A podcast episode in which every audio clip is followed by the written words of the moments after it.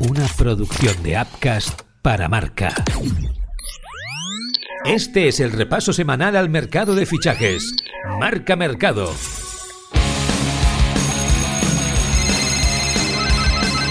Marca Mercado con Joan Prats y Diego Picó. Muy buenas. Seguimos con el mercado muy abierto con nombres importantes que comentar como el de Mbappé, Arabia Saudí, atacando de nuevo o otra vez el run run de Araujo y el Bayern de Múnich. Como siempre, estoy fantásticamente bien acompañado de la persona que mejor maneja el mercado en este país. Diego Pico, muy buenas. Hola Joan, ¿qué tal? Nos metemos de lleno en el mes de enero y el mercado se calienta. No perdamos tiempo, vamos allá porque hoy tenemos muchísimos nombres encima de la mesa. Claro que sí, Diego, vamos a repasarlo todo. Arranca, marca mercado.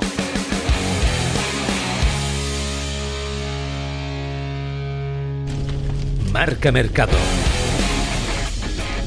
Caliente, caliente. Mbappé entra en acción, si es que alguna vez se fue de ella. Esta semana, las dos personas que más tienen que moverse respecto a su futuro, los presidentes del Paris Saint-Germain y el Real Madrid, Nasser Al-Khelaifi y Florentino Pérez, han hablado sobre el crack francés. Lo han hecho de formas muy diferentes. El primero, de forma clara y notoria, alabando a su máxima estrella y manifestando abiertamente que quiere que renueve su contrato. El segundo, poco dado a declaraciones ante los medios, en un vídeo filtrado con un aficionado en Arabia Saudí que le dice que quiere a Mbappé y le contesta que está de acuerdo con él. Diego, ¿cómo lo ves? ¿Realmente hemos avanzado en algo? Va a ser difícil, Joan, que el caso Mbappé nos deje descansar en este mercado y probablemente en el que viene. Eh, esta semana han entrado en liza los presidentes. Primero fue Al-Khelaifi, en el que en una rueda de prensa dijo aquello de dejen a Mbappé en paz confío en él, creo en él, es un jugador que queremos que se quede en París y sobre todo tenemos un pacto de caballeros. Eso es lo que dijo el máximo mandatario del PSG. ¿Respondió Florentino? Bueno, podemos decir que respondió. ¿Cómo? En Riyadh, ante la parada de un streamer que le estaba grabando, le dijo aquello de, presidente, presidente, usted es el mejor del el presidente de la historia del Real Madrid, presidente, presidente, necesitamos a Mbappé, a lo que Florentino contestó, estoy de acuerdo contigo. Bueno, cualquier palabra de Florentino, cualquier palabra de Alkelaifi se, ahora mismo se tiene en cuenta, se identifica, incluso se valora y así está la situación de, de Mbappé. No va a ser el, el, último capítulo, ni mucho menos. Vamos a tener Mbappé para mucho rato. Marca Mercado. No se lo cree nadie. Venga, va, hombre. Ojo que el tema Ronald Araujo anda calentito. En Alemania siguen manifestando que el Bayern de Múnich quiere aprovechar la situación económica del Fútbol Club Barcelona para pagar 100 millones de euros por el defensa central Ronald Araujo el próximo verano. En Barcelona, lo que al principio parecía imposible se empieza a valorar como una posibilidad real. Una pena, pero como diríamos aquí, la pela es la pela, Diego. El caso del Bayern de Múnich con los centrales es absolutamente paradójico durante este mercado de invierno. Empezaron peleando con el Tottenham por Dragusin, el central rumano del Genoa, que al final firmó el equipo londinense por cerca de 30 millones. ¿Cómo respondieron? Fichando al central inglés del Tottenham, Dyer, por 5 o 6 millones de euros. ¿Resuelve eso el problema del Bayern de Múnich en defensa? Absolutamente no. El Bayern de Múnich está obsesionado por fichar a Ronald Araujo, el jugador del Fútbol Club Barcelona. Hablan en Alemania de que podrían ofrecer hasta 100 millones de euros. El problema ahora es saber si Laporta y su Barça pueden aguantar esta embestida de los alemanes o por el contrario deciden vender y sanear unas cuentas que ahora mismo son como la caja fuerte de Mortadelo y Filemón. Marca Mercado. Nos ha dejado flipados.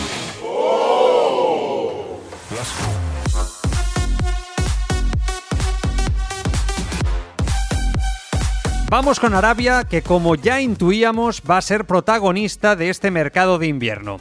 Aunque el paso del Atlético del Madrid tocó a su fin el miércoles con el partidazo ante el Real Madrid, Ángel Correa medita si marcharse a jugar al fútbol saudí, una salida que no encontraría oposición por parte del club rojiblanco, pero no a cualquier precio. ¿Por cuánto dinero podría dejar salir a Correa el Atlético de Madrid, Diego? Lo tentó al bueno de Correa eh, la Liga de Arabia Saudí la pasada temporada y al final este verano Correa dijo que no. Pero las cosas han cambiado. En este mercado de invierno el Al Ittihad, el equipo eh, que lidera Benzema sobre el campo, eh, está dispuesto a hacer un esfuerzo por el jugador del Atlético de Madrid. ¿Qué ha cambiado? Pues que Simeone no está contando demasiado con el bueno de Correa y que Correa le ve las orejas al lobo. Acaba contrato, eh, y tiene una opción de irse a Arabia a cobrar 20 millones de euros por temporada durante tres temporadas. La tentación es muy grande, las partes parecen estar de acuerdo, por tanto, ojo porque podría ser una de las grandes operaciones de este mercado en la Saudi League. ¿Cómo podría sustituir el cholo al argentino que siempre ha funcionado a las mil maravillas en los últimos años? Se lo pregunto a la compañera de Radio Marca, Ainhoa Sánchez.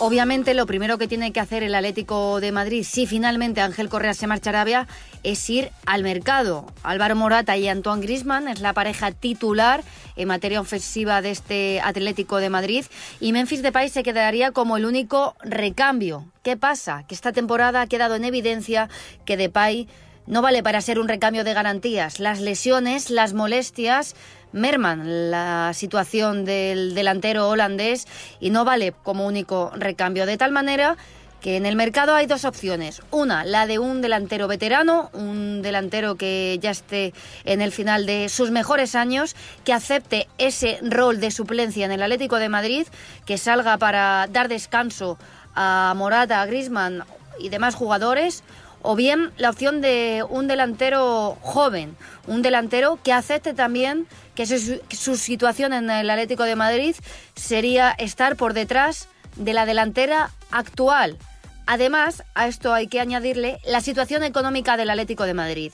No se puede tirar la casa por la ventana, no se puede hacer un desembolso grande, tendría que ser un fichaje a bajo precio o incluso una cesión de aquí a final de temporada una cesión que sirviese para estos meses de competición el Atlético tuviese cubierta esa posición, ese recambio que necesita y ya hablaríamos de mirar de cara al verano a ver qué refuerzo podría conseguir el Atlético de Madrid de cara a la temporada que viene. Pero en este mercado de invierno el Atlético de Madrid tiene que tener en cuenta su situación económica, así que una opción podría ser la decisión para conseguir ese recambio que el Cholo Simeone necesitaría para suplir la salida de Ángel Correa. Siguiendo con Arabia, ahora ya no solo fichan a jugadores y entrenadores, sino que también se llevan a los mejores directores deportivos de la Liga eSports. Ramón Planes ha dejado el Betis para dirigir deportivamente al Al Ittihad de Benzema.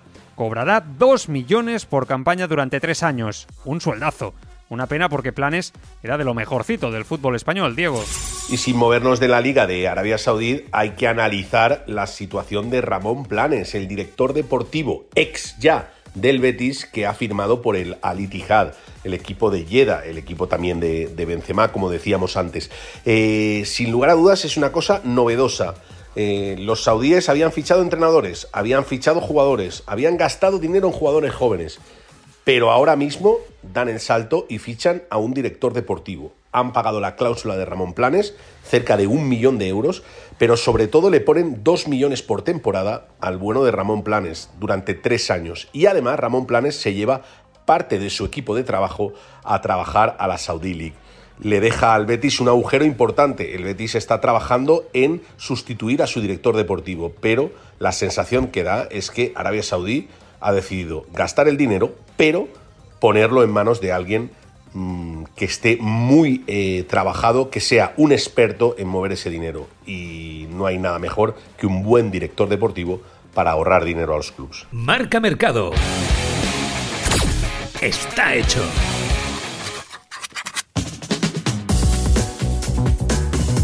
Seguimos con la buena hornada de futbolistas argentinos que están saliendo. El Colo Valentín Barco joven estrella de Boca Juniors, abandona el equipo para fichar por el Brighton, previo pago de 10 millones de euros. Los jóvenes argentinos cada vez están menos en la liga para, la mayoría, fichar por el fútbol inglés.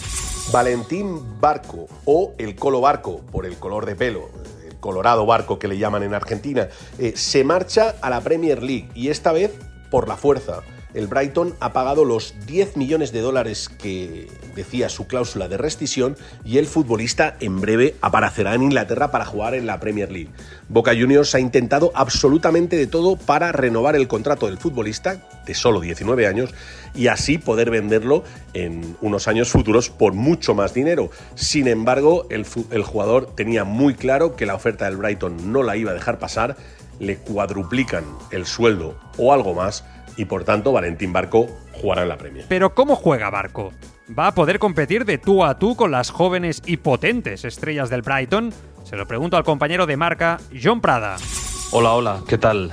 Valentín Barco y el Brighton son el matrimonio perfecto. El equipo inglés es experto en detectar y encontrar talento joven y luego convertirlo en estrellas. Y también es un equipo que mira muy bien el mercado sudamericano. Lo hizo con McAllister, ahora en el Liverpool, lo hizo con Caicedo, ahora en el Chelsea, lo hizo con Enciso, lo hizo con Sarmiento, lo hizo con muchísimos jugadores sudamericanos y ahora lo ha vuelto a hacer con Valentín Barco. El futbolista criado en el Boca Juniors de 19 años es perfecto para el fútbol de De. Es un lateral izquierdo ofensivo, un jugador con alma de delantero, con alma de atacante, con recorrido, con buen pie, con pase. De hecho, es un jugador que puede jugar de lateral izquierdo, como decía, pero también más arriba. Puede jugar incluso hasta de extremo. Ahí le han probado en algunas ocasiones. Y es por eso, por su capacidad para llegar arriba, por su capacidad de ida y vuelta, por lo que encaja perfecto en el esquema de los.